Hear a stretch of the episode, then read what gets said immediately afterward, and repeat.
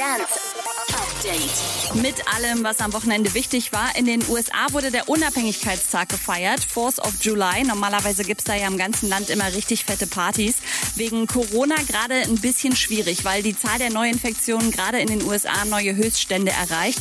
Künstler wie Marshmallow, Lady Gaga und Steve Aoki haben deswegen nochmal dran erinnert, tragt bitte eine Maske.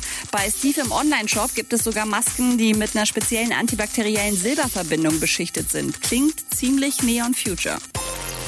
Das Tomorrowland hat gestern den offiziellen Countdown zum digitalen Festival Tomorrowland Around the World gestartet. Seit Sonntag gibt es jetzt jeden Tag einen Friendship Mix. Der erste kam von Clapton.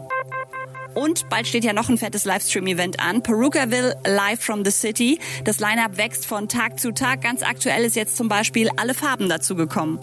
Update mit Claudi on Air. Jetzt auch als Podcast. Für tägliche News in deinem Podcast-Player. Abonniere I Love Music Update.